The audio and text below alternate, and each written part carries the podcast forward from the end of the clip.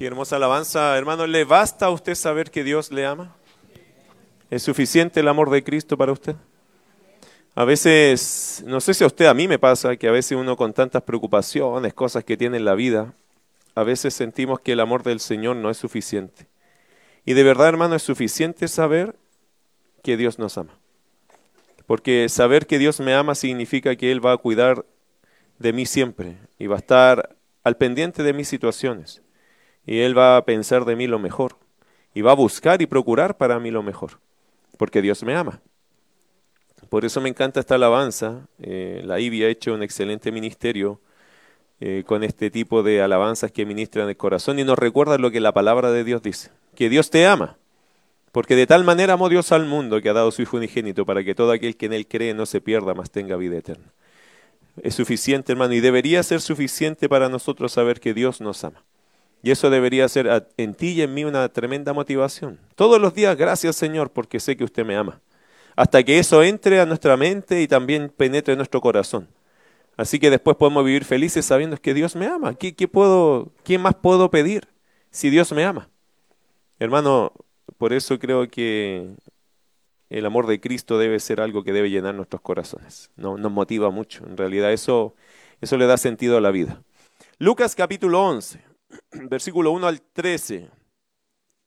Señor, enséñanos a orar. Ese es el, estudio hoy día, Lucas capítulo 11. Qué, qué precioso estudio, igual creo que va muy complementario a las alabanzas que se cantaron hoy, sobre todo esta última alabanza. Lucas capítulo 11, leo para ustedes versículo 1 al 13. Aconteció que estando Jesús orando en un lugar y cuando terminó, uno de sus discípulos le dijo, Señor, enséñanos a orar como también Juan enseñó a sus discípulos. Y les dijo, cuando oréis, decid, Padre nuestro que estás en, en los cielos, santificado sea tu nombre. Venga tu reino, hágase tu voluntad, como en el cielo, así también en la tierra. El pan nuestro de cada día, dánoslo hoy y perdónanos nuestros pecados, porque también nosotros perdonamos a todos los que nos deben. Y no nos metas en tentación, mas líbranos del mal. Les dijo también, ¿quién de vosotros que tenga un amigo va a él a medianoche y le dice, amigo, préstame tres panes, porque un amigo mío ha venido a mí de viaje y no tengo qué ponerle delante? Y aquel respondiendo desde adentro le dice, no me molestes, la puerta ya está cerrada, mis niños están conmigo en cama no puedo levantarme y dártelos. Os digo que aunque no se levante a dárselos por ser su amigo, sin embargo por su importunidad se levantará y le dará todo lo que necesite. Y yo os digo, pedid y se os dará, buscad y hallaréis, llamad y se os abrirá, porque todo aquel que pide recibe y el que busca halla y al que llama se le abrirá. ¿Qué padre de vosotros si su hijo le pide pan le dará una piedra? O si pescado en lugar de pescado le dará una serpiente, o si le pide un huevo le dará un escorpión. Pues si vosotros siendo malos sabéis dar buenas dádivas a vuestros hijos, ¿cuánto más vuestro Padre Celestial dará el Espíritu Santo a los que se lo pidan? Qué lindo pasaje, ¿no? Enséñanos a orar. Lucas, mis queridos hermanos, está, le enseña a Teófilo aquí cómo desarrollar una vida de oración constante y creciente. Y esto es lo que los creyentes tenemos que aprender cómo tener una vida de oración constante y creciente, exponiéndole, lo que va a hacer Lucas acá es exponer en todos los sentidos el cómo se debe orar. Así que es bueno decirle, Señor, en esta mañana, todos juntos, Señor, enséñanos a orar. Enséñanos a orar. Ahora, vamos al versículo 1 porque hay mucha materia aquí que cubrir. Me gustaría terminarlo hoy este estudio, ya que creo que dejar esto a la mitad sería muy mucho suspenso. Es mejor terminar este estudio porque si vamos a aprender a orar es mejor aprenderlo de una y empezar a practicar hoy día mismo. Amén. Enséñanos a orar. Dice, aconteció que estaba Jesús orando, versículo 1, en un lugar, y cuando terminó uno de sus discípulos le dijo, Señor, enséñanos a orar, como también Juan enseñó a sus discípulos. El versículo número 1, hermano, vemos allí la petición de los discípulos. Aunque usted vea uno solo hablando con Jesús, esta era una petición de los discípulos. El Señor Jesús, queridos hermanos, tenía una práctica notoria muy fuerte en lo que es la oración. Hay algunas personas que no entienden esto, pero la relación de Dios Padre con el Dios Hijo es una relación de intimidad profunda. Por eso Jesús oraba. Algunos dicen, pero ¿para qué oraba si él tenía todo poder? es que no se trata la oración solo de un despliegue de poder, sino de una extensión en tu relación. Y hermano, la oración para el Señor Jesús era una práctica muy fuerte, muy notoria. Era algo común en la vida del Señor Jesucristo, porque su relación con su Padre Celestial era, era, era muy profunda, muy fuerte. Él nunca se separó de esta comunión con el Padre. A pesar de que él estaba haciendo un ministerio terrenal, él necesitaba la comunión espiritual de una manera muy profunda, muy fuerte, muy, muy íntima. Jesús no podía vivir sin relacionarse con su Padre. ¿Se acuerda cuando fue crucificado Jesús? Él dijo, Eloi, Eloi, lama sabactani. ¿Se acuerda de esa frase? Que no tenemos idea qué significa, pero después el traductor, gracias a Dios los evangelios lo tradujeron. ¿Qué significa esa expresión? Dios mío, Dios mío, ¿por qué me has desamparado? ¿Qué fue lo que más le dolió a Jesús? ¿Los clavos en la cruz o sentirse separado del Padre? Eso fue su clamor. De hecho, cuando lo clavaron en la cruz, él no emitió ningún dolor, aunque tiene que haber sido profundamente, sumamente doloroso, pero lo que a él le dolió en ese minuto, lo que de verdad le atormentaba, no era esta copa de, dolor solamente, sino esta copa que implicaba qué cosa? La separación con el Padre. Por eso él dijo, entre paréntesis, lo que Jesús citó, el Eloi, Eloi, lama sabactani, no es una citación de él, es una citación del Salmo de David, que habla del desamparo, de sentirse solo, de sentirse abandonado. E, e, eso es. ¿Por qué me desamparaste? ¿Por qué estaba pasando eso Jesús en la cruz? Porque estaba llevando en sí los pecados de todos nosotros.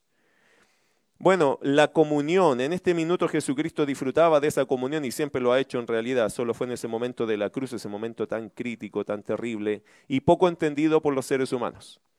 Nosotros nunca vamos a entender mucho eso porque usted, sea, sea honesto conmigo, usted puede andar peleado con alguien y a veces le da lo mismo, ¿o no? ¿Puede llevar esa carga? Siendo honestos, sí. A veces uno le pregunta a otras personas, oye, ¿tú estás peleado? Sí, ¿cuántos años llevas? ¿Llevan años peleados? Otros llevan semanas peleados. Hay algunos matrimonios que incluso pueden venir a la iglesia peleados, ¿o no? Mientras no me pregunten cómo estamos, todo bien. Jesús con el Padre tenía una relación profunda que no podía nunca vivir así. No podía. Nosotros los seres humanos somos tan carnales, pecadores, que nos acostumbramos y eso como que ya, ¿qué, qué podemos hacerle? Vivimos así. Pero el Padre y el Hijo tenían una comunión íntima y Jesús disfrutaba de su relación con Dios, disfrutaba con su relación con su Padre, y eso le llevaba a ser un hombre de oración profunda. De hecho, acá dice, aconteció que Jesús, estaba Jesús orando, eso es constantemente orando en un lugar. Hermano, eso fue, eso motivó, eso inspiró a uno de sus discípulos a pedirle que le enseñase a orar. La vida de oración del Señor Jesucristo era muy intensa. Ahora, en el tiempo de Jesús, para que usted lo sepa, muchos rabinos, muchos maestros que tenían sus discípulos, porque no tenemos que ignorar esto. En el tiempo de Jesús muchos tenían, muchos eran rabinos o maestros que tenían sus grupitos con los cuales ellos trabajaban. En general los rabinos trabajaban con grupos pequeños, nunca era con masas de gente, siempre cuando dedicaban tiempo, dedicaban tiempo a grupos pequeños para desarrollar sus vidas. Usted sabe que trabajar con grandes masas de gente casi es inútil en el sentido de desarrollarlo a cada uno porque no se puede desarrollar a todo el mundo, no todos están atentos, entonces esto sería un desgaste para un rabino. Lo que hacían los rabinos es trabajar con un grupo pequeño y ese grupo pequeño después se iba extendiendo a otro grupo, después a otro grupo y así llegaban a todos en la misma calidad. Y eso es lo que se hace siempre, hermano, es lo más lógico. No puedo desarrollar a los 200, 300, pero puedo desarrollar a 10, que estos 10 desarrollen otros 10 y estos 20 desarrollen a 40 y esos 40 a otros 80, ¿entiende eso? Así, se, así funciona de verdad lo que es el crecimiento espiritual. Bueno, el Señor Jesucristo acá estaba con este grupo pequeño, ¿cierto? Su grupo, sus discípulos, y la verdad que en el tiempo de los rabinos o en el tiempo de Jesús, estos rabinos lo que hacían generalmente era escribir ciertas oraciones para que los discípulos las, las recitaran.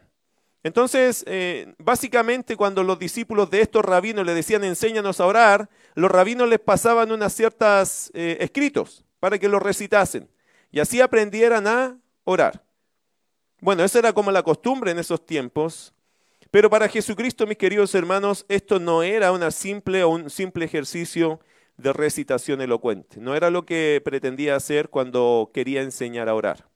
¿Ok? Así que sáquese de la mente inmediatamente que Jesús le pasó un papelito a cada uno diciendo, ok, digan esto. Porque esto no era lo que Jesús les iba a enseñar a ellos. Sin embargo, les enseñó un modelo de oración. Y ahí les voy a explicar qué significa eso. Ahora, ¿de dónde saqué este pequeño comentario de la Biblia de estudio John MacArthur? Dice, comenta un poco esto acerca de los rabinos, por si acaso. No, no es algo que yo inventé, es algo que está registrado, guardado, anotado por gente que estudia la escritura también. Mire versículo 1, dice, cuando terminó uno de sus discípulos le dijo, Señor, enséñanos a orar, pero después agrega algo el texto, ¿cierto? Eh, este discípulo dijo, como también Juan enseñó a sus discípulos. Aquí, hermano, está haciendo referencia a qué Juan? El Bautista, ya porque aquí Juan el apóstol todavía no formaba gente, ellos estaban siendo formados. Por lo tanto, aquí eh, la mención es a Juan el Bautista, que fue el primero que desarrolló un grupo, obviamente guiado por el Señor. Pero, ¿qué nos dice esto? ¿Qué te dice esto de Juan? ¿Qué te enseña a ti esta pequeña frase del testimonio de Juan? Que Juan, igual que Jesucristo, desarrolló un amor profundo por la oración, ¿o no? Así como los discípulos veían, recuerde algo también. Mire Juan, vaya al Evangelio de Juan, no se confunda con los Juanes. Vaya al Evangelio de Juan, capítulo 1, versículo 35 eh, al 37.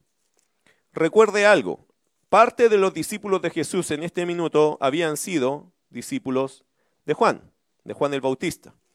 Y aquí está en Juan capítulo 1, verso 35 al 37, dice lo siguiente. El siguiente día, otra vez, estaba Juan y dos de sus discípulos, y mirando a Jesús que andaba por allí, dijo, he aquí el Cordero de Dios.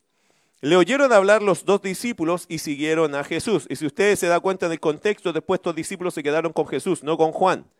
Y Juan estaba contento de eso. ¿Por qué? Porque Juan era el amigo del esposo, no el esposo.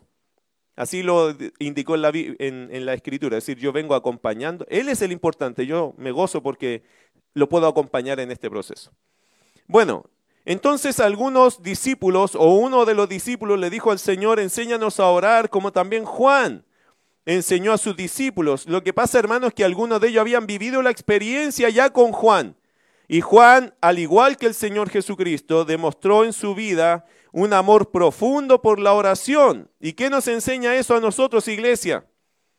¿Qué nos enseña eso a nosotros, amados? Que todo creyente que se dice consagrado debe tener un amor profundo y práctico por la oración. Y que toda iglesia que se dice verdadera debe ser una iglesia que ame la práctica de la oración. ¿Oró hoy día? ¿Oró ayer? ¿Oró esta mañana? ¿Va a orar más, más, más a la noche? Es decir, Hermano, una iglesia que se llama verdadera debería tener amor profundo por la oración. Y también creyentes que se llaman consagrados deberíamos ser personas que siempre oremos y que crezcamos en la oración. Si tú no oras, ¿qué tipo de creyente eres? ¿Qué tipo de consagración tienes? Hermano, no se ve la gloria de Dios en personas que no oran. Lo único que vas a ver es un esfuerzo inútil humano que no va a llegar a ninguna parte porque si tú de verdad buscas respuestas divinas del cielo, tienes que orar. Si tú quieres cambios reales en tu vida, tienes que orar. Si una iglesia quiere ver la gloria de Dios, tiene que orar. Si usted quiere que la iglesia sea reconocida como una iglesia donde Dios hace milagros, tiene que ser una iglesia de oración. Es que hermano, no funciona de otra forma. Aquí las habilidades humanas no son nada cuando tenemos un Dios en los cielos que nos está pidiendo qué cosa? Oren oren. ¿Se acuerdan lo que dice 2 de Crónicas 7:14? Se lo dijo al pueblo de Israel, si se humillare mi pueblo. ¿Cierto? ¿Se acuerda de ese pasaje? Eh, donde mi nombre es invocado, y oraren y buscaren mi rostro y se convirtieren de sus malos caminos, entonces yo oiré desde los cielos, sanaré su tierra. Querido hermano, hay promesa de Dios siempre en la búsqueda de su rostro.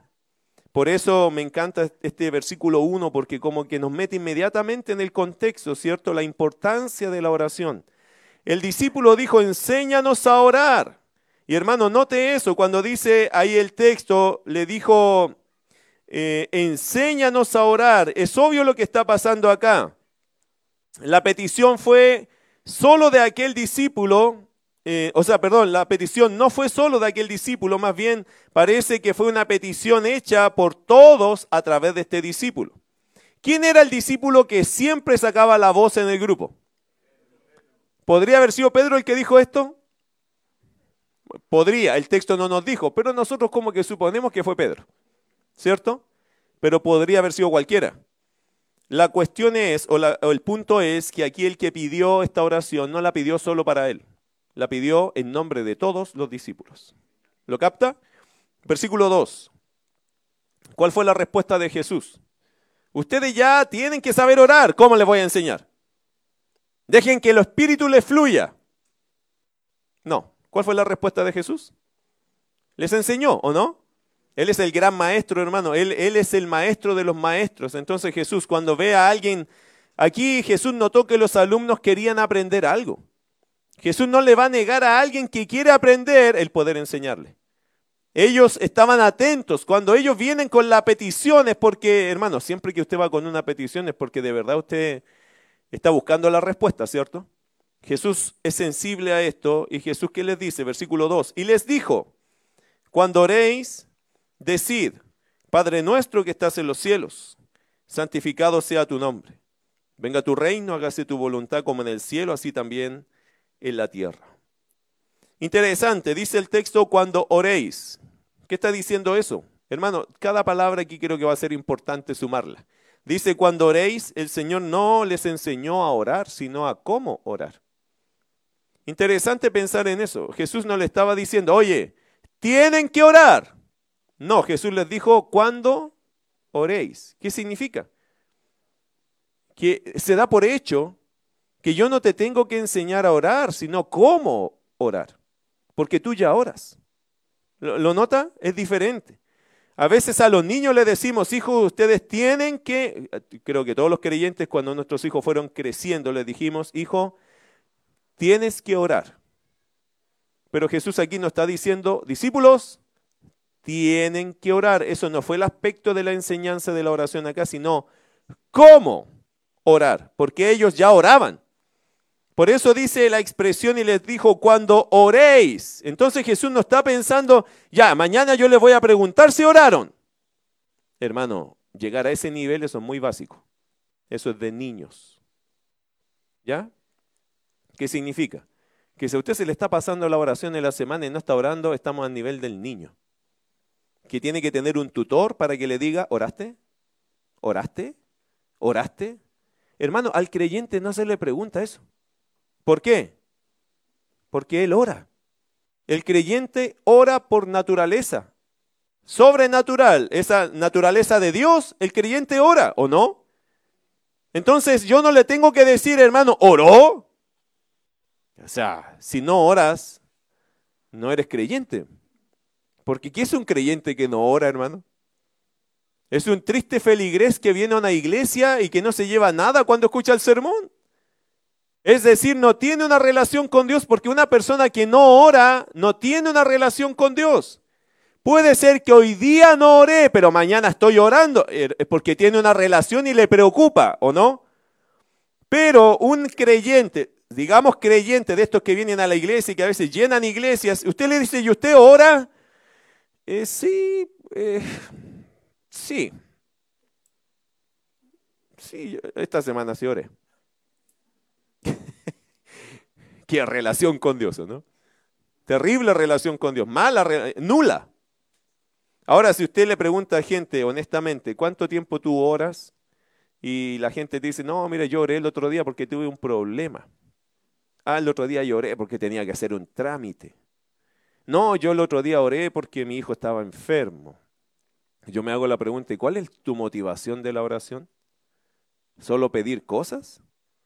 Eh, ¿Es como la lámpara de Aladino? Que cada vez que usted necesita el genio, frota la lámpara. ¿Eso es su, forma de vivir su relación con Dios? Usted no tiene una relación con Dios, ni, ni la entiende. Una persona que vive así la oración ni entiende lo que es la oración. Porque eso no es oración. ¿Okay? Eso no es, eh, eso no es la forma. Eso no es lo que deberías hacer. Bueno, por eso dice, cuando oréis, el Señor no le enseñó a orar, sino a cómo orar, porque ellos ya lo hacían. Ahora, note la, la respuesta acá. El Señor dijo, cuando oréis. ¿Qué dijo después? Y les dijo, cuando oréis, decid.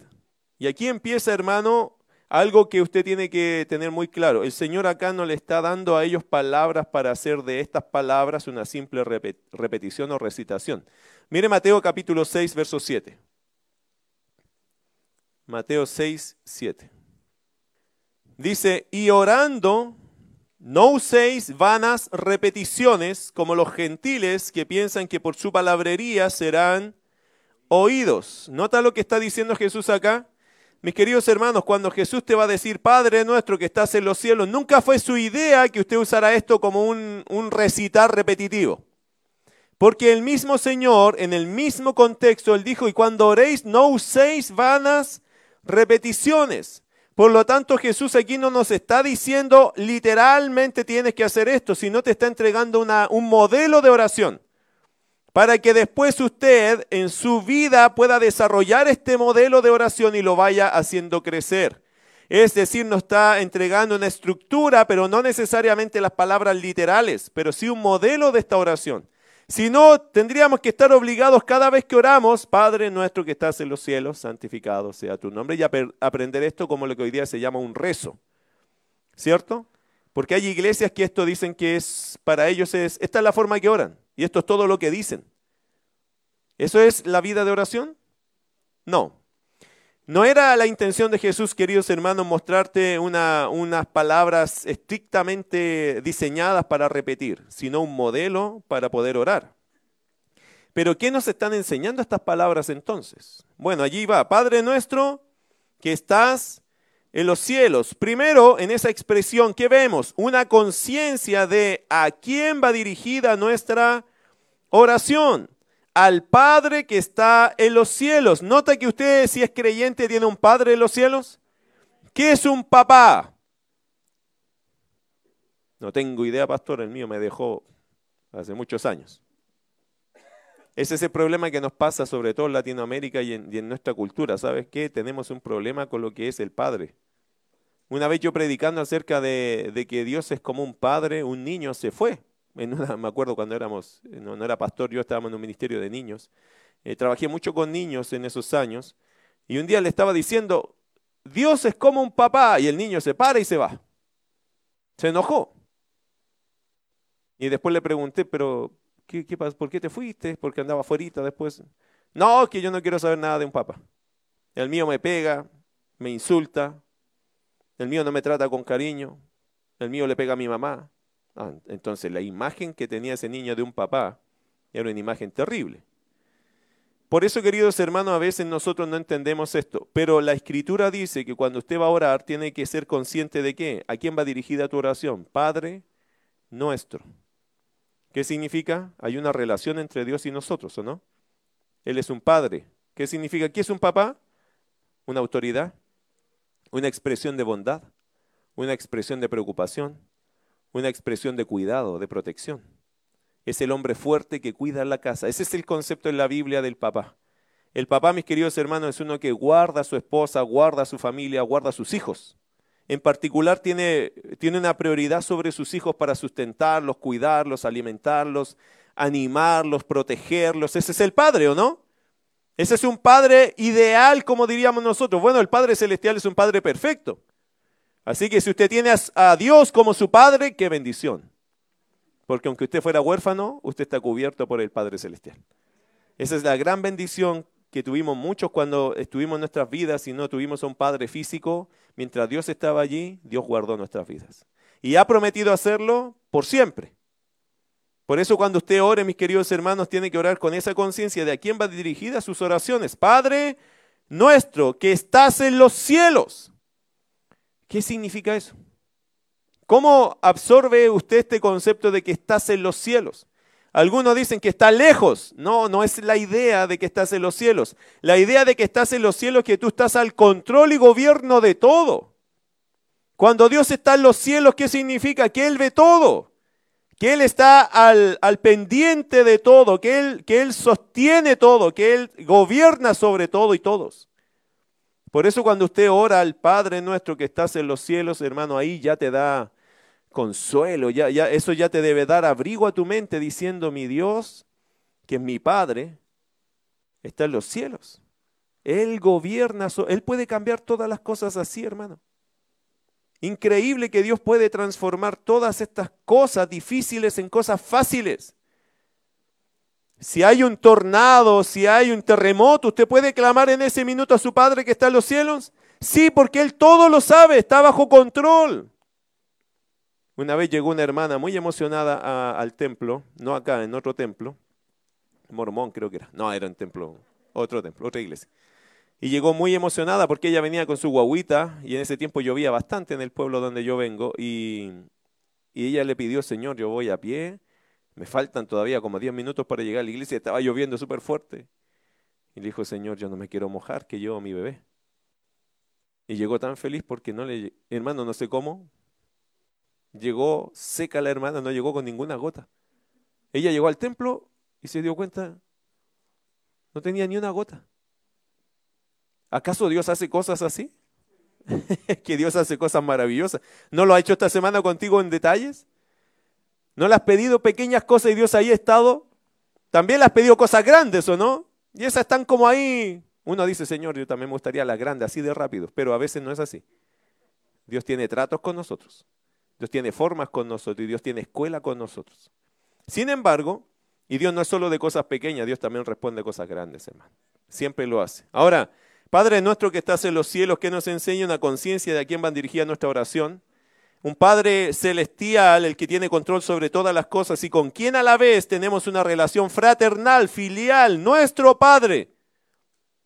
Por eso, hermano, ser creyente es una tremenda bendición, porque yo cuento con un Padre que está en los cielos. ¿Y usted? Ese es su Padre celestial. Santificado sea tu nombre. ¿Qué significa eso? La palabra santificado es considerar y venerar como santo. Por lo tanto, querido hermano, esta es la forma en la cual nos debemos acercar a Dios, con temor, con reverencia, sabiendo que Dios es el santo. De hecho, hay algunas traducciones que se lee así, el santo, como no hay otro. Como cuando se dice Jesús, yo soy el camino. Cuando dice el santo es exclusivo, nuestro Dios es santo. Por eso cuando dice santificado sea tu nombre, lo primero que podemos recoger ahí es una actitud de reverencia, de temor. Hermano, cuando vas a orar a Dios, no ores con un ojo abierto y el otro cerrado, atento a las cosas que están pasando alrededor, preocupado de otros temas. Si vas a orar, conságrate a la oración porque Dios, que es santo, está escuchando. Enséñale a sus hijos el respeto a la oración. Hermano, la reverencia, el temor es importante. ¿Por qué? Porque estamos delante de una persona real, número uno, y segundo, santo. Santo. Yo te aseguro algo. Si tú tuvieras que ir delante de un rey, cualquiera que sea, o delante de una gran autoridad, cualquiera que sea, tú no irías eh, conversando con todo el mundo, distrayéndote o dejándolo hablar y tú ignorándole, ¿cierto? Cuando uno está delante de una autoridad, uno le presta toda la atención porque hay un temor, hay una reverencia hacia, hacia esa persona que le consideramos de mucho respeto. Cuando dice santificado sea tu nombre, hermano, cuando usted va a la oración, tiene que ir considerando que usted está delante del Dios santo, de el santo. Y después que dice santificado sea tu nombre. Y como dice John MacArthur también en su Biblia, dice eh, de comentario, dice, el nombre de Dios representa el todo de su carácter y sus atributos santificado, el Dios santo, sea tu nombre y tu nombre abarca, mis queridos hermanos, toda la grandeza de Dios. ¿Quién se va a acercar, por lo tanto, a la oración de una manera tan simple? ¿Quién podría decir ahora, ya, Señor, mira, quiero orar y, y espérame un ratito, voy a hacer esta cosa y después sigo orando? No, hermano, cuando vas a orar, Dios, Dios evalúa nuestra forma de llegar a Él. Y eso no lo olvide nunca. Dios evalúa nuestra forma de llegar a Él. Por eso, querido hermano, santificado sea tu nombre. Nota que todo hasta aquí tiene que ver solo con Dios. Siga leyendo, ¿qué dice después? Venga tu reino, hágase tu voluntad, como en el cielo, así también en la tierra. Mire qué interesante esto. Lo primero al hablar con Dios es expresarle el sincero deseo que Él reine ya. Por eso dice el texto, venga tu reino. Hermano, que tome el control de los reinos de la tierra, porque eso es la idea, que venga tu reino. Quiero tratar de poner en su mente algunas cosas que son importantes. Tenemos un Padre que está en los cielos, reina sobre todo, y que es un rey. Porque ¿cómo le vamos a pedir a alguien, venga tu reino si no tiene reino? Entonces un Padre nuestro que vive en los cielos y que está al control de todo y que es rey. No es cualquier persona, ¿no? Quiero que pienses cuando oras a quién le estás orando. Después dice, venga tu reino. Y hermano, cuando uno está orando al Señor, lo primero que debería tener deseos, deseos por Él. Que Él ya venga en su reino. Ahora, una cosa que nos enseña este pasaje también es la más grande expresión de que la voluntad de Dios se ha hecho en, esta, en este mundo. Mire versículo 2, eh, venga tu reino, hágase tu voluntad como en el cielo, así también en la tierra. ¿Cuál es la más grande expresión de que la voluntad de Dios se ha hecho? La venida de su reino. Segunda pregunta, ¿cuál es la evidencia de que el reino de los cielos ha venido? ¿Cómo sabemos que el reino de los cielos ha venido, ha llegado? ¿Cómo lo vamos a saber? Y la respuesta es la siguiente, cuando en esta tierra se haga la voluntad de Dios, así como se hace en el cielo. Hay algunas iglesias hoy día que te dicen lo siguiente, no, el reino de Dios ya está con nosotros. Disculpa, ¿usted lo ve? ¿Usted ve que esta tierra está llena del control de Dios? ¿Usted ve a Dios reinando en este mundo? No. Como dice el doctor Carballosa, esta oración está en una estructura, hermano, que es causa y consecuencia, es decir, es, es causa y efecto. Si no está reinando Dios en los reinos de todo el mundo, entonces el reino de los cielos no ha llegado. Pero es verdad que ya conocemos al rey de este reino? Sí. Por eso, hermano, lo que podemos decir hoy día es que el rey vino, ya se introdujo el concepto del rey, pero su reino está por venir. ¿Cuándo llegará su reino? Cuando se cumpla lo que dice acá. Hágase tu voluntad como en el cielo, así también en la tierra. El día que en la tierra, literal, en este mundo, se haga la voluntad de Dios, es porque el reino de los cielos ha llegado. ¿Y eso cuándo va a pasar? Cuando Cristo venga. Cuando Cristo venga a reinar y elimine los gobiernos contrarios y establezca su propio reino milenial y eterno. En ese minuto, hermano, podríamos decir que el reino de los cielos ha llegado. Cuando Jesús habló del reino, dijo, el reino de los cielos se ha acercado. Y es verdad se acercó a través de la persona que es el, el, centro del reino, que es Jesucristo. Pero no se instaló el reino. ¿Lo nota eso? Nunca se instaló el reino. De hecho, el Señor dijo, este reino, o mi reino, no es de este mundo. Él va a venir a instalar su propio reino. No va a venir a reemplazar un rey humano, Él va a venir a ser el rey de todo el mundo. Y todo ojo le verá, y los que lo traspasaron harán lamentación por Él. Sí, amén. Eso dice Apocalipsis. Así que, querido hermano, el reino de los cielos no ha llegado. Así que que no le vengan a decir, no, si este es el tiempo del reino. Esto no es reino, hermano. Tenemos al rey. Y hay que predicar del evangelio, del reino. Pero el reino de los cielos no se ha instalado. En medio de nosotros está el rey, esa es otra cosa. Pero que el reino de los cielos no ha llegado, no ha llegado. Porque el día que llegue el Señor a reinar, reinará sobre todo el mundo. Él será, como dice la escritura, rey de reyes y señor de señores. Es allí cuando el reino usted podría decir, este es el reino de Dios. Hoy día lo que tenemos es al rey que se ha presentado a nosotros. Bueno, nótese que toda oración eh, es interesante acá esto, porque estamos hablando de cómo orar, ¿cierto? Enséñanos a orar.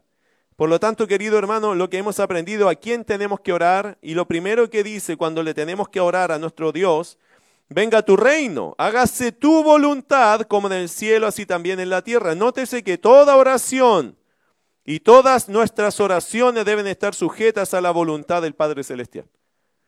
Cuando ores, ¿qué dice la Escritura? Hágase su voluntad. No la mía, sino la tuya. ¿Recuerda quién oró de esa forma? Bueno, el Señor Jesucristo. ¿Se acuerda que Jesús dijo, Señor, si es posible, pase de mí esta copa, pero no se haga mi voluntad, sino la tuya. Querido hermano, porque así se habla con el Rey de Reyes, Señor de Señores, así se habla con el Padre nuestro, el Padre Celestial. Yo no necesito imponerle nada a Dios porque Dios es un Padre para mí. Y luego lo va a explicar el texto. Yo no tengo para qué imponerle cosas a Dios que Dios sabe que son buenas para mí porque Él me conoce, Él sabe exactamente lo que necesito. Por lo tanto, no necesito hablarle a Dios con tiranías o con, con exigencias. Sí le debo hablar con reverencia. Porque, y con respeto. ¿Por qué? Porque yo sé que Dios me respeta, porque Dios me ama. No necesito forzar a Dios, necesito confiar en Dios. Por eso cuando uno le dice al Señor, Señor, haga su voluntad y no la mía, a veces hasta duele decir eso. Porque tenemos temor que Dios va a responder con su voluntad y no la mía. Y nos da miedo que Dios nos responda con su voluntad y no con la mía. Es decir, lo que me da miedo es que me diga que no. ¿O no? ¿Te pasa eso? Señor, yo quisiera que usted nos dé esto, pero hágase tu voluntad. A ver. Señor, sí haga su voluntad, pero yo, pero, pero no se olvide, por favor, de... Eh, eh, uno siempre le tira a Dios como la cuerda. Y como que cuesta, al mismo creyente incluso nos cuesta decirle, pero hágase su voluntad. A veces por una persona que estamos rogando, a veces por cosas que deseamos o anhelamos. Señor, mira, yo te pido que hagas esto. Por favor, haz, haz, pero hágase tu voluntad. Es como que perdemos el control de la oración y no nos gusta. Pero justamente, hermano, es eso. Yo no tengo que imponerle a Dios que se haga su voluntad. Porque en su voluntad las cosas son buenas, agradables y perfectas, según lo que nos enseña Pablo en el libro, en la carta a los Romanos, capítulo 12. Bueno, hasta aquí todo tiene que ver con Dios, con su persona, con su reino, Dios primero en nuestras oraciones, ¿cierto? Así que hermano, cuando ores, ¿quién es el primero que tenemos que mencionar? A Dios, su gloria, sus intereses, sus cosas, su reino, Dios, reconociendo que Él es el santo, expresando deseos sinceros por su presencia y por su intervención divina en los asuntos de los hombres. Que sea Dios primero glorificado en nuestras oraciones. Así que cuando ores, primero concéntrate en Dios, en su presencia, en su persona, en su bondad, en su relación con nosotros, en cómo debemos ser reverentes a Él, en que se haga su voluntad siempre y que su reino se manifieste. Después, ¿qué dice versículo 3? El pan nuestro. Ahora veamos lo que corresponde a los hombres, ¿cierto? Y e, es fácil darse cuenta acá que lo primero tiene que ver con Dios, pero ahora el verso 3 se marca con lo que tiene que ver con nosotros. Mire versículo 3, el pan nuestro de cada día, dánoslo hoy. ¿Y eso nomás? ¿Eso nomás para nosotros? Porque el verso 4 dice después, y perdónanos, ya, ya cambió el tema. Tan poquito era de nosotros pedir cosas. ¿Qué te enseña eso? Los del instituto tendrían que saber a menos material, menos importancia. Regla hermenéutica. Mientras menos tinta se gastó en un tema, es menos importante que otros temas. ¿Qué estoy diciendo con eso? Que en esta sección más breve de la oración modelo, eh, cuando un tema cubre poco espacio, hermano, dentro de la Biblia, ¿qué significa? Poca relevancia e importancia. ¿Estoy diciendo con esto que pedir a Dios no es importante? No, no, no, porque hay un espacio para pedir, ¿cierto? Lo que estoy diciendo es que pedir a Dios por nuestras necesidades no es lo más importante. No estoy diciendo que no es importante, estoy diciendo que no es lo más importante. Ahora, pensando en eso, piensa en las oraciones últimas que ha hecho. ¿Dónde pasas más tiempo tú? En tus oraciones. ¿Dónde te detienes más? En tus oraciones. ¿Dónde le pones más ruego y corazón? En tus oraciones. Y te vas a dar cuenta que lamentablemente los creyentes decepcionamos a Dios en nuestras oraciones. Porque al final, aunque podríamos darle a Dios muchas gracias, el cuerpo mayor de la oración nuestra siempre está en nuestras necesidades. ¿O no? Bueno, a lo mejor en las suyas no, en las mías sí. Por eso cuando el discípulo dijo, enséñanos a orar, el Señor está diciendo, mira, esto es importante, esto también, esto es importante, Está haciendo como una cláusula al Señor acá que nos muestra qué cosa. Que pedir no es malo, pero no es lo más importante. ¿Por qué no es lo más importante? Hermano, ¿por qué no es lo más importante pedirle a Dios por nuestras necesidades? Mateo capítulo 6, verso 31 al 33 te va a dar la respuesta. Mateo 6, verso 31 al 33. Allí está la respuesta de por qué no es lo más importante pedir las cosas materiales. Dice ese pasaje, no os afanéis pues diciendo, ¿qué comeremos? ¿O qué beberemos? ¿O qué vestiremos? Porque los gentiles, los que no creen en Dios, buscan todas estas cosas. Pero vuestro Padre Celestial sabe que tenéis necesidad de todas estas cosas. Mas buscad primeramente el reino de Dios y su justicia, y todas estas cosas os serán ¿Por qué en la oración modelo eso no es lo más importante? Porque Dios ya lo tiene cubierto. Usted solo tiene que decir, Señor, gracias y yo te pido que sigas proveyendo. Él sabe de qué. Él sabe cuánto. Él sabe cómo. Porque Él ya lo tiene cubierto. De hecho, en Mateo, por eso Jesús dijo, los gentiles buscan esto porque casi, casi hacen negocio con Dios o quieren hacer cosas con Dios para conseguir todo eso. Pero el Señor Jesús dijo en Mateo, pero ustedes busquen el reino de Dios. Y todas esas cosas que la gente pide os serán añadidas. Tú dedícate a Dios y Dios se dedica a ti. ¿Lo capta? Por eso creo que la oración modelo el Señor no dejó mucho, dejó una pequeña frase, el pan nuestro de cada día, dánoslo hoy. ¿Y por qué dejó esa frase? Creo yo para nunca olvidar que todo lo que comemos y todo lo que llega a nuestra mano y a nuestra mesa es gracias a Dios. Bueno, versículo 4, ya que es tan breve esa parte, vámonos allá, versículo 4. Y perdónanos nuestros pecados, porque también nosotros perdonamos a los que nos deben. Qué curioso eso, ¿no? ¿Alguien te debe? pastor le contara, yo tengo una lista de los... Bueno, le voy a explicar qué significa eso. Perdónanos nuestros pecados porque también nosotros perdonamos a los que nos deben. Se fija que primero la exaltación a Dios, sus cosas, su gloria, su reino, sus asuntos, sus negocios. Segundo, de lo que vemos acá es petición por nuestras necesidades, que es breve, pero está allí. Tercero, confesión. Perdónanos. ¿Por qué tenemos que orar pidiendo perdón? No significa, no, no, hermano, ¿acaso el Señor ya no nos ha perdonado de todos nuestros pecados? Sí. Eh, cuando tú conociste a Cristo, la Biblia dice que Él te perdonó de todos tus pecados y te limpió de toda tu maldad, ¿cierto? Sin embargo, es decir, hemos sido nuevas criaturas. Cuando uno llegó a Cristo, todo incrédulo, todo sucio del mundo, ¿cierto? Cuando conociste a Cristo, el Señor hizo un lavado completo en nosotros. Pero la pregunta es, porque el Señor, o por el hecho de que el Señor hizo este lavado completo, ¿eso significa que hoy día no tenemos que limpiarnos? No, tenemos que seguir limpiándonos. Y hay, una, un juego de palabras que Jesús usa cuando hace el lavado de los pies de los apóstoles. ¿Se acuerda de eso? Pedro, ¿se acuerda que Jesús se sacó su ropa como un esclavo y empezó a lavarle los pies a los discípulos? Y Pedro le dice, tú no me vas a lavar los pies jamás a mí. ¿Y quién le dice Jesús? Si, si no te lavo los pies, tú no tendrás lugar conmigo. ¿Y qué dijo Pedro? Ah, entonces, todo. Exagerado Pedro, siempre va de lado a lado. Pero ¿qué le dijo Jesús allí? A los que están limpios no es necesario lavarlos todos, sino solo los pies.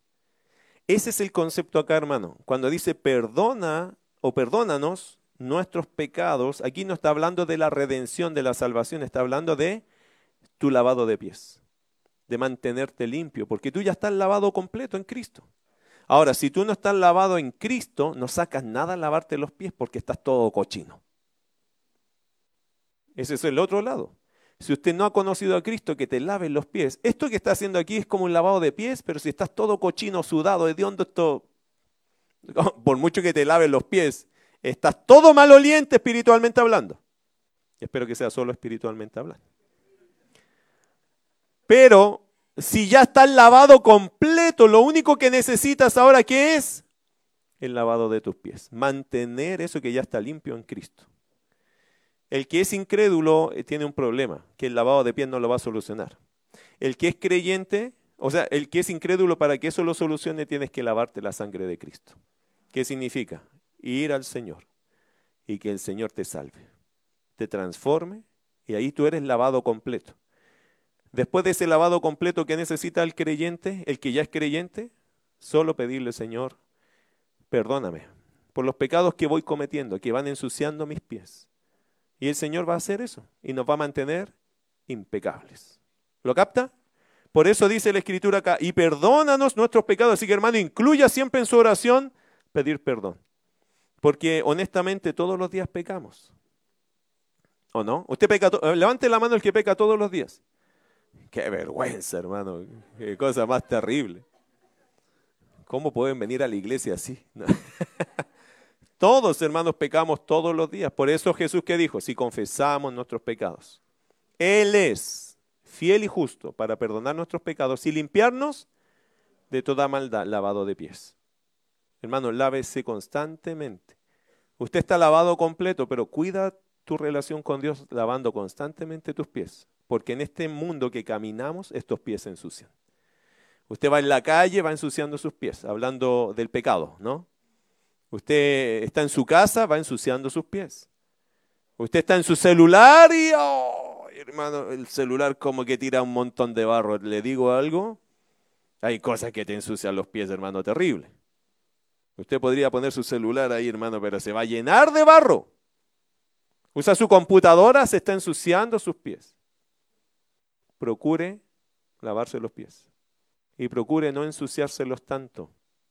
No vaya a ser que Dios vea en eso rebeldía y gusto por andar con los pies cochinos. Porque una cosa es que se ensucien porque lamentablemente se ensucian y la otra es que yo de voluntad voy metiendo mis patitas al barro, ¿cierto? Y Dios sabe evaluar eso. Dios lo sabe juzgar y Dios lo sabe reprender. Bueno, sigo. Perdónanos nuestros pecados porque también nosotros perdonamos a los que nos deben. Interesante que aquí la expresión, obviamente aquí lo que nos, eh, nosotros perdonamos a todos los que nos deben, la palabra deben acá, usted la tiene que interpretar en su contexto que tiene que ver con pecados, ¿cierto? Por lo tanto, hay una implicación acá. ¿Cuál es la implicación? Fallar en el deber, ser negligente, estar en deuda con alguien, pero espiritualmente hablando, porque está hablando de eso si el Señor me perdona mis pecados, yo también debo estar dispuesto a qué? A perdonar a las personas que han pecado contra mí, ¿o no? Si no lo hago, ¿Dios me perdona? No me perdona. Ahí está el problema. Por eso muchos, aunque le piden perdón al Señor, el Señor dice, sí, yo te perdono, pero ¿tú estás dispuesto a perdonar a esta persona? Ah, pero es que ese otro tema, pues Señor, eso está delicado, está complicado. Eh, ¿Y por qué? ¿Por qué no puedes perdonar? Y no estamos hablando, hermano, de que vamos a volver a ser los mismos amigos de siempre. Estamos hablando de que en mi corazón no hay venganza, no hay rencor, no hay amargura, no hay daño, porque yo he decidido perdonar a tal persona que ha ofendido, me ha ofendido y me debe espiritualmente algo. Hermano, creo que deberíamos pensar así, Señor, Hoy día yo declaro delante de ti que nadie me debe nada. Yo los perdono a todos los que un día me ofendieron. Porque si tú me perdonaste a mí tantas ofensas, yo no soy quien para tener una lista de deudores conmigo. Libero esa lista. La rompo, se acabó. Nunca más le voy a cobrar a ninguno nada. Hablando de lo espiritual. Yo no sé si usted tiene un negocio, no, no quiero que tome el almacén, ya sabe que se quebró el negocio. No, nadie más me debe. No, estamos hablando de lo espiritual. Estamos hablando de que si alguien te ofendió, te dañó en lo espiritual, quedó en deuda contigo, te falló, te ofendió, hermano, no le tenga listas de deudas a nadie. Porque hay un Dios que ya te perdonó todo. Y si Dios te perdonó todo a ti, ¿Cómo yo no puedo perdonar cosas pequeñas en comparación a lo que Dios me perdonó a mí? Todo lo demás que viene a este mundo es pequeño. El que quiere guardar su lista, Dios tampoco lo perdona. Así también Dios es severo. Por eso dice el texto y perdónanos nuestros pecados, porque esas palabritas pequeñas, hermanos, son muy importantes, porque también nosotros perdonamos a todos los que nos deben. La razón de recibir un perdón de Dios es porque yo también le he dicho, Señor, usted sabe que yo no, no le cobro deudas de esto a nadie. He perdonado a las personas. Porque usted me enseñó a perdonar. Y ahí Dios dice, hijo, usted también es perdonado. Porque hermano, no sería justo que nosotros recibiéramos siempre todo el perdón de la gente o de Dios y nosotros nunca perdonáramos a la gente. ¿Cuál es el ejemplo? ¿Cuál es la consecuencia? ¿Cuál es la armonía entre que yo tengo un Dios que me perdona, pero yo no perdono a nadie? Eso no es consecuente con el carácter de Dios. Si Dios ha perdonado a todos nosotros, ¿quiénes somos nosotros para cobrarle a otros los pecados que han hecho contra de nosotros? De hecho, Jesús cuando estaba en la cruz, que cargó todos nuestros pecados y gente riéndose de él, ¿qué dijo Jesús en la cruz? Padre, perdónalos. Y más encima se pone a favor de ellos, porque no saben lo que hacen. Hermano, ¿quién puede tener esa calidad de oración sino alguien que no tiene en su corazón amargura, dolor o cuentas pendientes. Esteban dijo exactamente lo mismo cuando lo estaban matando a, pedreadas, ¿se acuerda? Esteban qué dijo, no les tomes en cuenta este pecado. Se puso a interceder por ellos, hermano. Cuando uno empieza a interceder por su enemigo es porque de verdad tú no tienes problema con el perdón. Pero si tú ves a alguien y se te despiertan esas pasiones de no perdón, de amargura, de rabia, tú tienes un problema y Dios no te está escuchando hasta que tú arregles tus problemas con Dios y mires a la gente en paz, ¿cómo Dios te va a escuchar? ¿Se acuerda que también en Pedro, 1 Pedro capítulo 3, verso 7, también habla de que nuestras oraciones pueden tener estorbo? Porque no honramos a nuestra esposa, etcétera. O sea, las oraciones, hermanos, son sensibles, se pueden afectar, puede que no lleguen a Dios por una u otra razón. Si usted no perdona a las personas, usted está abrigando su propio pecado. Si usted guarda su pecado y no se aparta de él, no hallará misericordia. Por lo tanto, hermano, la oración es una herramienta, pero también es sensible, se afecta por ciertas cosas de nosotros. Por eso, mi querido hermano, la oración debe tener confesión, pero confesión ya sea con Dios y también nuestra evaluación con los hombres. ¿Cómo estamos con las personas? ¿Usted está odiando a personas? ¿Usted siente que la gente le debe cosas, que un día me las van a pagar? Usted decidió entregar todo eso y decir, Señor, ese es problema suyo. En mi corazón he perdonado a la gente. Si lo haces así, Dios te perdona. Si no lo haces así, tienes temas pendientes. Con Dios y con la gente, lamentablemente. Bueno, versículo 4 dice, y perdónanos nuestros pecados porque también nosotros perdonamos a los que nos deben. La palabra deuda allí tiene que ver con ese aspecto de deudas espirituales, más que más que otro tipo de deudas, aunque quizás otros tipos de deudas te trae problemas espirituales. Y no nos metas en tentación, mas líbranos del mal. Mire qué interesante este orden, hermanos. No nos metas en tentación, mas líbranos del mal. Aquí quiero eh, enseñarle algo importante. ¿Qué quiso decir Lucas acá? ¿Por qué? Porque Dios nunca tienta a nadie. Dios no nos mete en tentación. Pero mira lo que dijo Lucas. Eh, verso 4, y no nos metas en tentación, pero Dios nunca nos mete en tentación. Mire Santiago capítulo 1, verso 13. Santiago capítulo 1, verso 13. Dios nunca va a meter a una persona en tentación. ¿Qué dice el texto? Santiago 1.13. Cuando alguno es tentado, no diga que es tentado de parte de Dios, porque Dios no puede ser tentado por el mal, ni él tienta entonces, ¿por qué Lucas lo escribe y no nos metas en tentación? ¿Cuál es la idea? ¿Cuál es la intención de Lucas aquí? Ahora, póngase listo en esto, hermano. La palabra tentación aquí puede ser tentación en una mala intención que no viene de Dios o una prueba con una buena intención que sí viene de Dios. ¿Ok? Pero en el contexto nos está hablando de qué tipo de inclinación, la buena o la mala. Mire el contexto, versículo 4, eh, y no nos metas en tentación, más líbranos del mal. Entonces, si usted junta las dos frases, me parece que aquí la palabra tentación tiene una inclinación hacia qué? Hacia esa tentación, no esa prueba de fe, que puede ser también en su momento, que Dios también nos prueba. Pero me parece que el texto aquí nos está inclinando a pensar en qué? En esa mala intención de la prueba o de la tentación, que no viene de Dios. Porque cuando hay una mala intención en una situación difícil, en una prueba, ya no es una prueba de Dios, sino es una tentación del diablo. Por eso dice el texto acá, y no nos metas en tentación, mas líbranos del mal. Y esta palabra mal es muy interesante porque la palabra mal acá tiene un artículo definido. En griego sería el malo. Así se podría traducir como el malo. ¿Y quién es el malo? También se puede traducir el maligno. Por lo tanto, este versículo tiene mucho sabor a quién? A Satanás. Por eso creo que Lucas está diciéndonos lo siguiente, y no nos metas en tentación. ¿Qué está diciendo Lucas entonces?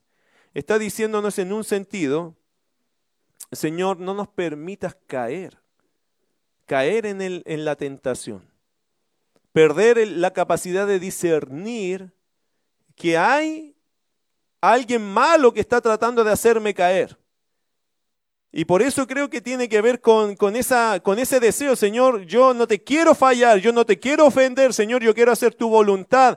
Por eso líbrame del mal, permíteme, o como dice, no nos metas en tentación, no permitas que yo me meta en una tentación y no pueda darme cuenta que tú me estás diciendo otra cosa, sacándome de allí, que no me nuble, que yo pueda discernir esto y pueda no meterme en esta tentación. Después dice, más eh, líbranos del mal. Por el contrario, ese más significa por el contrario. Líbrame del maligno. Entonces, hermano, como que esta oración tiene mucha relación con Satanás en realidad. Señor, no nos permitas, no me permitas ir al mal, cerrar mis ojos, acallar mi espíritu para ir al mal. Al contrario, líbranos del maligno. Eh, esto nos dice claramente, hermano, que dentro de la oración también hay una lucha espiritual que tenemos que dar. Pedirle a Dios las herramientas necesarias para no escuchar al diablo. Yo sé, hermano, que Dios esta semana te habló. Amén. Bueno, la mayoría que abrió la Biblia, que escuchó la palabra, yo sé que Dios te habló, pero también sé que alguien más te habló. Y no es ninguna sorpresa porque siempre quiere hablar, es el diablo. El diablo también te quiso desanimar esta semana, ¿o no? También te quiso poner malos pensamientos, también te quiso inclinar a la maldad, también quiso llevarte por el camino del error. El diablo habla, hermano. Así como Dios te habla, el enemigo también habla. Y eso no es ninguna, en la Biblia, eso no es ningún misterio, eso es normal que pase. El diablo le habla a la gente afuera también. Si la diferencia entre un creyente y un incrédulo es que el creyente tiene la posibilidad de discernir quién es esa voz. Si alguien te está diciendo odia a esa persona, ¿es Dios? No. ¿Quién es? El diablo. Si Dios te dice, pero no perdones a esa persona, o, o, si escuchas esa voz que dice, no perdones a esa persona, ¿es Dios? ¿Quién es? Hermano, es el enemigo trabajando. Tenga cuidado, porque el diablo a veces no usa una voz dura, usa una voz dulce. ¿Usted cree que Eva le dijo, ya, come? Eso pasará en su casa, hermano, pero no, no pasó allí. Cuando Eva le dijo a Adán, come, ¿cómo usted cree que se lo dijo? Mi amor, encontré algo para nosotros que es tan conveniente encontré una amiga que me dijo que si comemos esto no vamos a morir. Yo comí recién, miren, ni me morí. Es una amiga preciosa. Es el animal más inteligente de este reino. Por algo será. Come conmigo y seremos como Dios. Te vas a ver muy guapo como Dios. Y el tonto. Disculpa, Dan, un día lo voy a ver, tengo que pedir disculpas si, le, si lo ofendo. ¿Usted cree que Eva, hermano, le hizo comer así como, ya tienes que comer? No, hermano. Habló dulcemente al, oído de, de Adán. ¿Y usted cree que la serpiente le habló duro a Eva? No, se acercó como amiga, ¿o no? Oye, hagámonos las uñas juntos. ¿Y sabes qué? ¿Qué te dijo Dios a ti? No, Dios a mí me dijo que, que, no, ni tocáramos ese árbol, dijo Dios. Como que le dio color con las cosas. Mm, mira, ¿eh? pero te voy a decir una cosa, pero entre nosotras más. No vas a morir, oye. ¿Sabes que ese Dios no quiere que tú seas como Él, sabiendo el bien y el mal? Yo soy así. Yo me sé el bien y el mal. ¿En serio? Y yo te veo bonita a ti, muy inteligente. Ajá. Es un poquito nomás. Total que es una fruta, oye. Mira que te va a poner, le va a dar color con una fruta. Tienes, la, tienes toda la razón, oye. Así soy yo. Soy tu amiga, soy tu amiga. Podría estar aquí una hora, pero no tienen tiempo para eso. El punto es que Satanás lo que hace es ganar su confianza antes de pegarte el mordisco, hermano. Que me encantó el dibujo de la serpiente porque es venenosa. y claro, no le inyectó veneno de una forma, pero de otra forma sí. La envenenó completamente a la mujer. Y una vez la mujer completamente envenenada solo transmitió del mismo veneno al hombre. Nota que el enemigo, hermano, habla todos los días. A veces el enemigo te va a decir, sepárate, rompe esto, despídete, trátala mal o háblale mal, sé sin respeto, sé sin amor. Eh, no, está bien, es justo que, que, lo humilles. No, es justo que le pegues duro nomás. No, es, bueno que le falte el respeto a tu jefe. ¿Qué tanto? Mm. Siempre tenemos que sujetar nuestras pasiones a la palabra. Porque puede ser que sea yo convenciéndome y un enemigo hablándome, y no Dios. Porque cuando yo voy a la palabra yo no encuentro nada de eso. Bíblicamente te tienes que defender de tus pensamientos. Porque tus pensamientos a dónde te llevan? A acciones. Y tus acciones te llevan a formar un carácter. Tenga cuidado porque el enemigo sí habla. Lucas capítulo 11, versículo 5, y les dijo también, y aquí, hermano, hay otra parte que es muy preciosa, que tiene que ver con la confianza en la práctica de la oración. No me voy a demorar tanto acá, le prometo, pero tengo que hacerlo hoy día para terminar, para que empiece a orar como el Señor dijo. Su exaltación, su nombre, su gloria, su reino. Después, nuestras necesidades, pasó breve eso. Eh, perdónanos nuestros pecados, nuestro tiempo de confesión, que hermano también es un autoanálisis de cómo yo estoy con la gente. Pero perdónanos nuestros pecados. ¿Por qué? así también nosotros perdonamos a los que nos deben. Y después eh, dice, y no nos metas en tentación. Pedir al Señor fortaleza para no caer en esto de escuchar al diablo, sino eh, hacer siempre la voluntad de Dios. ¿Y cómo lo hizo Jesús cuando el diablo vino a tentarlo? Escrito está, escrito está, escrito está. ¿Dónde, hermano, usted va a encontrar el argumento correcto para tus acciones? En la palabra. La palabra. El diablo viene a atacar, sométase a la palabra. ¿Qué dice la Biblia? ¿Qué tengo que hacer yo? Allí está. Y versículo 5 al versículo 13, en realidad está toda esta una segunda sección, que es la confianza en la práctica de la oración. Pero ya se me acabó el tiempo. Mejor lo voy a dejar para la próxima semana. Vamos a orar para darle tiempo a eso que es importante. Oremos. Ora, por favor, hermano, de lo que escuchaste. Quizás cuando partimos este estudio, cuando dijo el discípulo, enséñanos a orar, a ti no te parecía tan importante. Pero quizás al correr el tiempo en el estudio te diste cuenta que de verdad ni sabemos orar. Creo que esa oración o esa petición fue importante. Y creo que todavía podríamos hacerla. Porque si te das cuenta a veces, mi querido hermano, la cosa única casi en nuestra oración son nuestras peticiones, nuestras preocupaciones. Pero no la gloria de Dios, tampoco nuestra confesión, tampoco que se haga su voluntad. Por lo tanto, a veces estamos haciendo oraciones que a Dios le parecen casi insolentes, casi una burla, porque no glorifica nada de su nombre. Creo que sería bueno todavía decirle, Señor, enséñanos a orar. Enséñame a orar porque a veces me preocupo solo de mis cosas. ¿Dónde está tu gloria? ¿Dónde está tu reino? ¿Dónde está tu voluntad? Lo que debería yo anhelar como creyente. Porque querido hermano, en esta tierra es un pasar. Si nosotros somos peregrinos y extranjeros aquí. Pero lo que va a quedar con nosotros siempre va a ser el reino de Dios. Por eso creo que ese versículo es muy bello. Enséñanos a orar. Es una buena petición. ¿De cuántas peticiones que has hecho en tu vida cristiana? ¿Cuántas veces le has dicho, Señor, enséñame a orar? Enséñame de verdad a valorar a través de la oración tu bello nombre, tu reino, tu voluntad. También provee mis necesidades. Porque si, sin duda Dios está preocupado de ellos, hermano. Y si te afana, te afecta, pídele a Dios que supla tus necesidades. Pero que eso no sea toda tu oración. A veces estamos tan enfocados en esa necesidad que se nos olvida que Dios es glorioso. Se nos olvida que Dios es bueno. Se nos olvida que Dios tiene cuidado de nosotros. Mi querido hermano, y lo otro, perdónanos. Perdona nuestros pecados.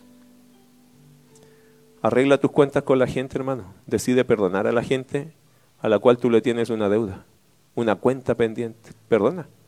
Perdona. Entrega eso. Entrega eso. Deja a Dios tratar con eso. Dile al Señor, Señor, y si tienes un nombre y un apellido allí, díselo, Señor, yo a esta persona, con nombre y apellido, yo la perdono. No soy quien para mantenerle una deuda. Yo la perdono. Yo perdono a mi papá, yo perdono a mi mamá. Yo perdono a mi tía, a mi tío. Yo los perdono. Yo los perdono porque es lo que tú me pides. Yo necesito perdonar. Necesito entregar esta carga porque yo no la puedo llevar. Quizás gente fue injusta conmigo, fue dura conmigo, fue cruel conmigo, pero yo le perdono. Yo le perdono porque, Señor, tú me perdonaste tanto a mí y no necesito llevar esa carga conmigo. No me hace bien. No me sirve para tener una vida profunda de oración contigo.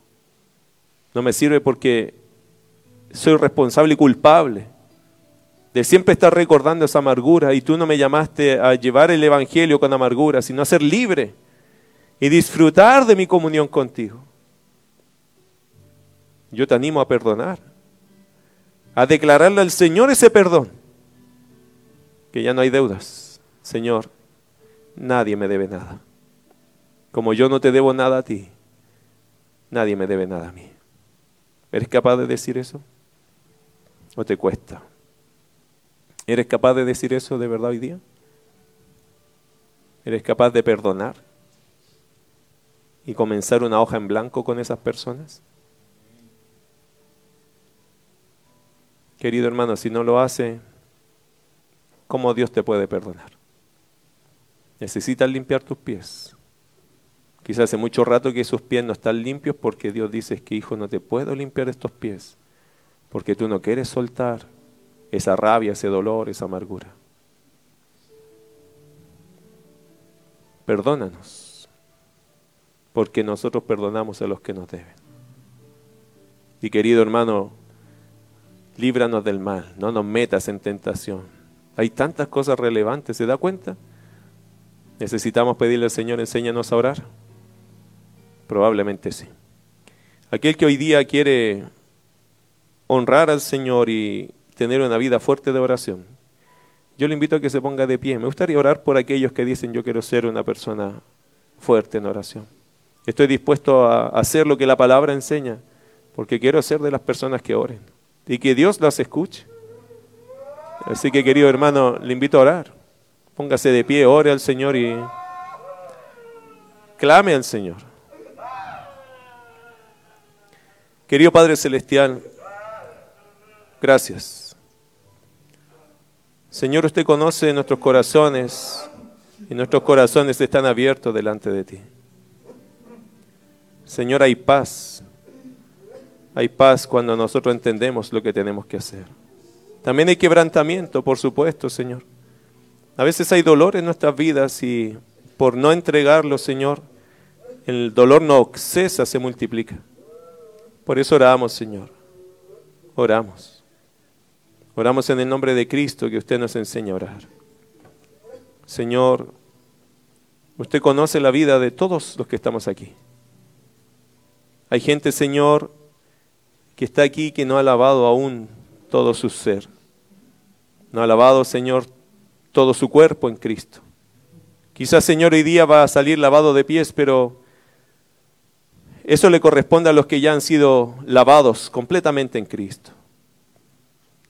Pero, Señor, aquellos que necesitan ese lavado completo, oramos por ellos, para que hoy día puedan tomar esta decisión de entregarse a Cristo, de entregarse a ti, Señor de buscar en ti el perdón completo de su ser, porque allí está, Señor, de verdad la, la, bendición, la vida eterna. Allí está el perdón de nuestros pecados, Señor, la libertad de poder amar y perdonar con libertad. En Cristo está eso. Por eso, Señor amado, yo te ruego que aquellos que aún aquí no han entregado su vida entera a Cristo lo hagan, para que experimenten esa limpieza preciosa, Señor, perpetua, que después les permitirá solo lavar sus pies y ser suficiente. Oramos por la salvación de aquellos que están aquí, que usted sabe, que no tienen una relación con usted. Que quizás, Señor, lo han dejado para más adelante, lo han desechado, algunos ni siquiera lo están considerando. Tenga misericordia, Dios. Y si hay alguien aquí, Señor, que se quiere entregar a ti, que lo haga en esta hora. Todos con sus ojos cerrados. Si hay alguien aquí que quiere orar al Señor y quiere entregarle su vida de verdad, de forma muy consciente y real, te pido que ores conmigo de esta forma. Señor Jesús, yo me entrego a ti. Sé que no estoy limpio, pero de todo corazón me entrego hoy. Yo pido que me limpies completamente, totalmente. Señor, yo quiero que tú seas el centro de mi vida. Quiero que tú seas Señor y Salvador de mi corazón. Cámbiame, transfórmame, límpiame de todos mis pecados, límpiame de mi maldad. Hazme una nueva criatura. Señor Jesús, yo lo ruego de todo corazón, en tu nombre. Con sus ojos cerrados. ¿Alguien oró de esta forma? ¿Puede levantar su mano y bajarla? Gloria a Dios. Gloria a Dios. Gloria a Dios. Amén. Hay varios que han pedido al Señor que los lave. Y eso es una muy buena noticia. Sobre todo porque Dios conoce tu corazón. Ahora, iglesia amada, está usted aquí conmigo. Somos creyentes, ¿cierto? Tenemos que pedirle al Señor que nos enseñe a orar. Parece que el texto nos habló, ¿no? ¿Qué parte de todo esto te cuesta? Y quiero que se lo diga ahora al Señor usted. Señor, a mí me cuesta darte gloria.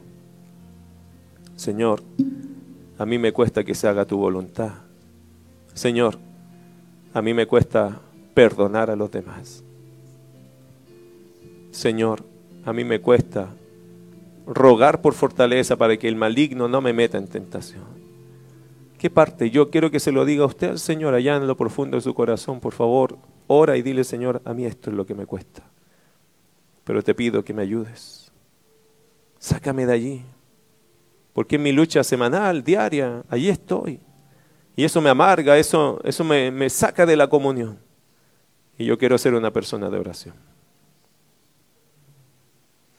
Padre, gracias. Usted manifieste ese Señor y se ha manifestado poderoso con su palabra. Que su Espíritu, Señor, siga trabajando en nuestras vidas. Que este sermón vaya con nosotros para siempre. Para que, Señor, el espíritu de este sermón esté en nosotros, este deseo de que tú nos enseñes a orar. Necesitamos aprender tantas cosas todavía. Gracias porque tu palabra la dejaste escrita y nos permite recordar, Señor, algo que quizás hemos olvidado Quizás en algún momento fuimos de aquellos que orábamos profundamente, correctamente, pero hoy día quizás Señor fue bueno recordar que todavía tenemos que pedirte, enséñanos a orar. Gracias Dios, porque tú eres bueno con nosotros. En el nombre de Jesús. Amén.